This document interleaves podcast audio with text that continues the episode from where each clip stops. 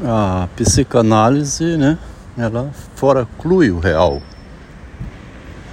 A própria psicanálise, como disse Jacques Lacan, repetidamente sobre o real foracluído, né? O real é o que fica foracluído da linguagem, né, da lei esse real não entra no consultório do psicanalista. A, a legislação, a lei humana, né? Ela tem um certo limite de cobertura do criminoso e de perseguição do criminoso. Se a pessoa fraudar o leão, enquanto não for descoberta, né? Se ela passar cinco anos sem ser descoberta, ela fica fora do alcance da lei. O crime prescreve, depende do crime, não sei quais são os crimes que prescrevem.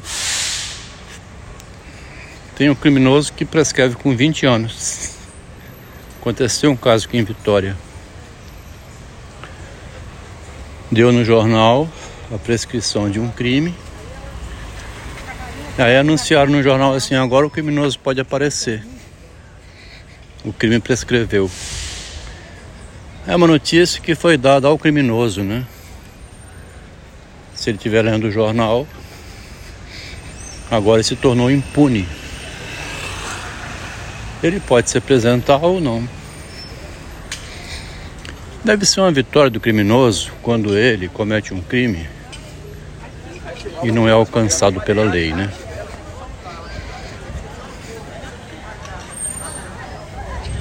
Trazendo aqui para esse modo de pensar, admitir na minha vida é, a minha esposa cometeu um crime contra mim nesse sentido, anunciando a vida inteira, que foi tinha sido a primeira engenheira a entrar na Vale, a única mulher entre os homens, nunca informando que lá dentro tinha a cobertura do marido. Essa parte ficou fora excluída, excluída do discurso. Ninguém sabia. Quando Bento Santiago rever a vida dele, é com essa ideia em mente que o Machado de Assis escreve. Tem material fora cluído que ele foi deixando passar e que, revendo melhor, compreende essa exclusão.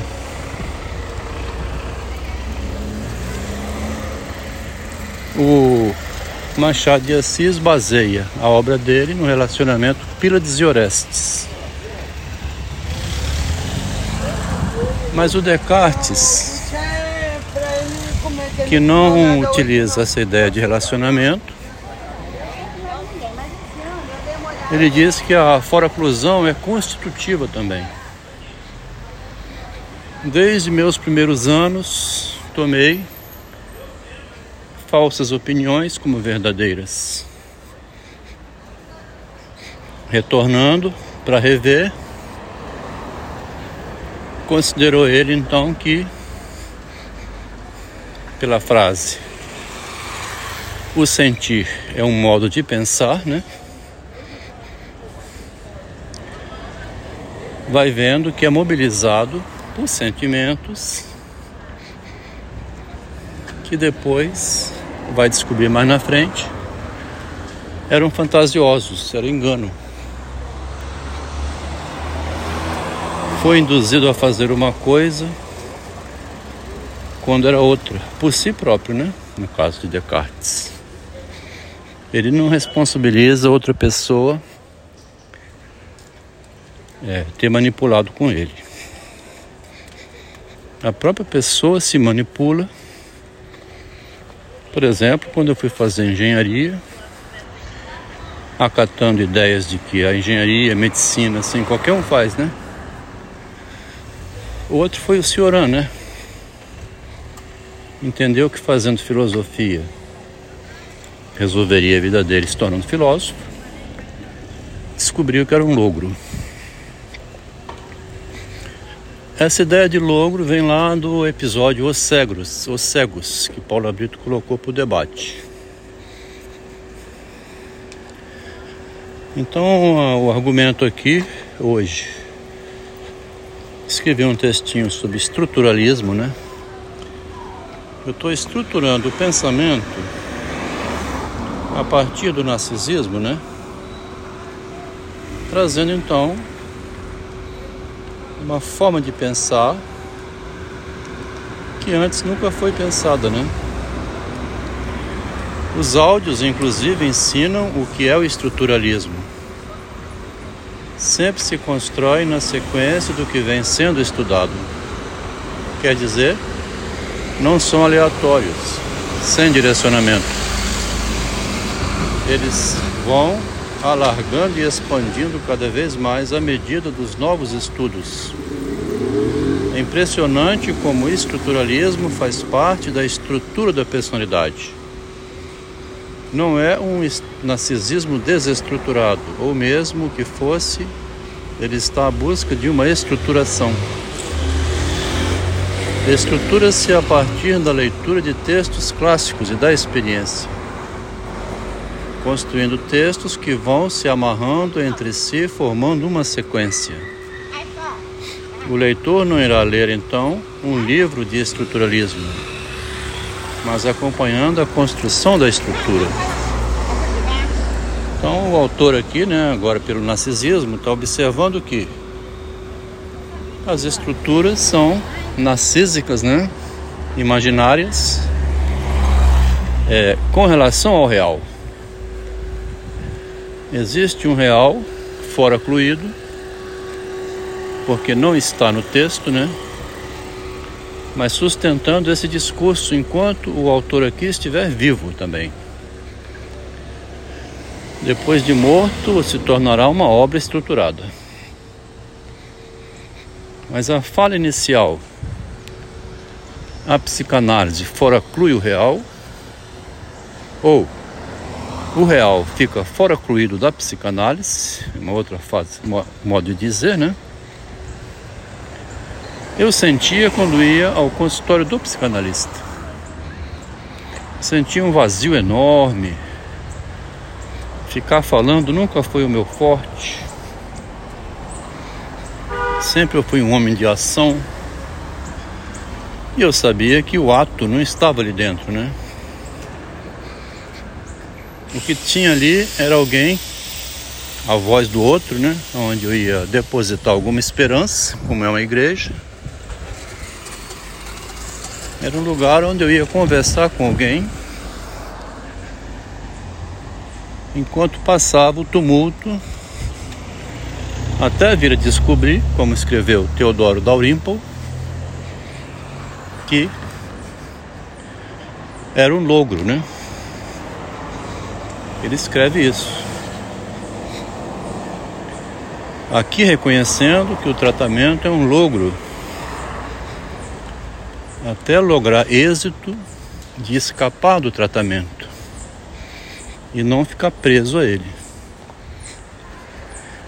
O tratamento é apenas discursivo.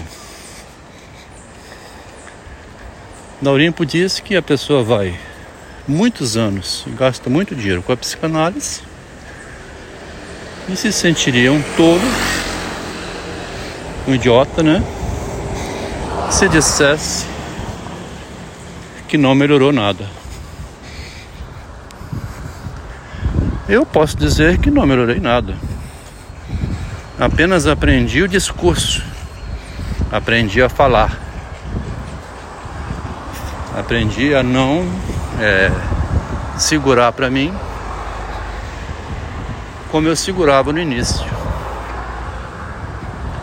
A sequência de textos escritos que está compondo o livro É uma sequência maravilhosa, porque a mulher reclamava lá no início,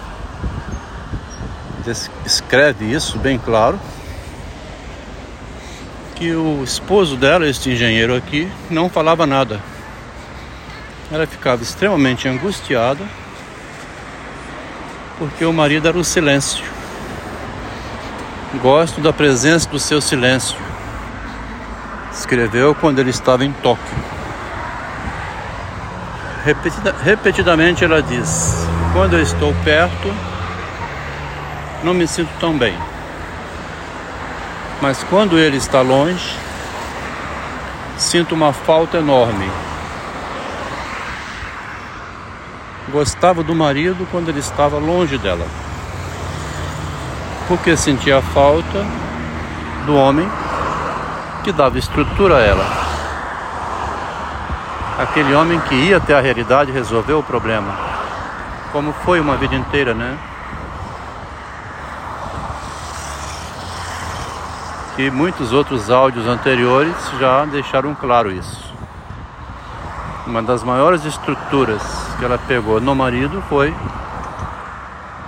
uma boa grana quando copiou o processo dele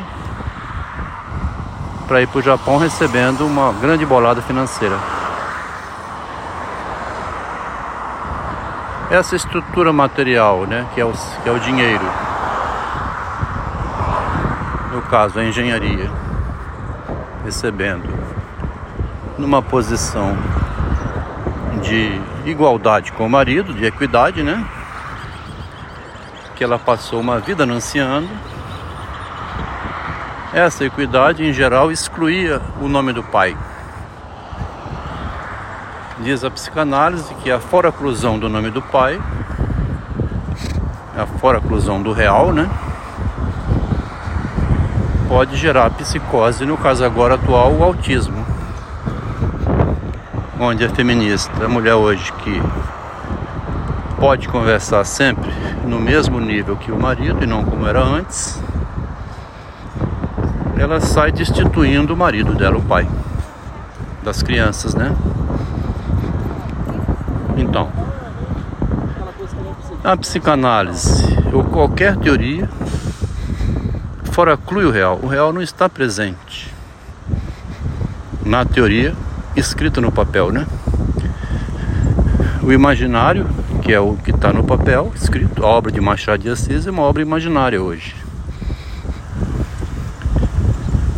E, inclusive, muita gente não compreende porque Machado costurou de uma tal maneira que, é, se já em si mesma uma obra é a fora-clusão do real, que não está nela, que construiu a obra, mas ficou fora, isso vem de desde a origem do narcisismo, né? Lá em Pitágoras, assim que já conversamos antes. Muito interessante esse alargamento da ideia de fora-clusão. Porque a psicanálise entra anunciando a fora-clusão do real, mas não explica muito bem para quem acompanha e compreende que real é esse que fica fora cluído.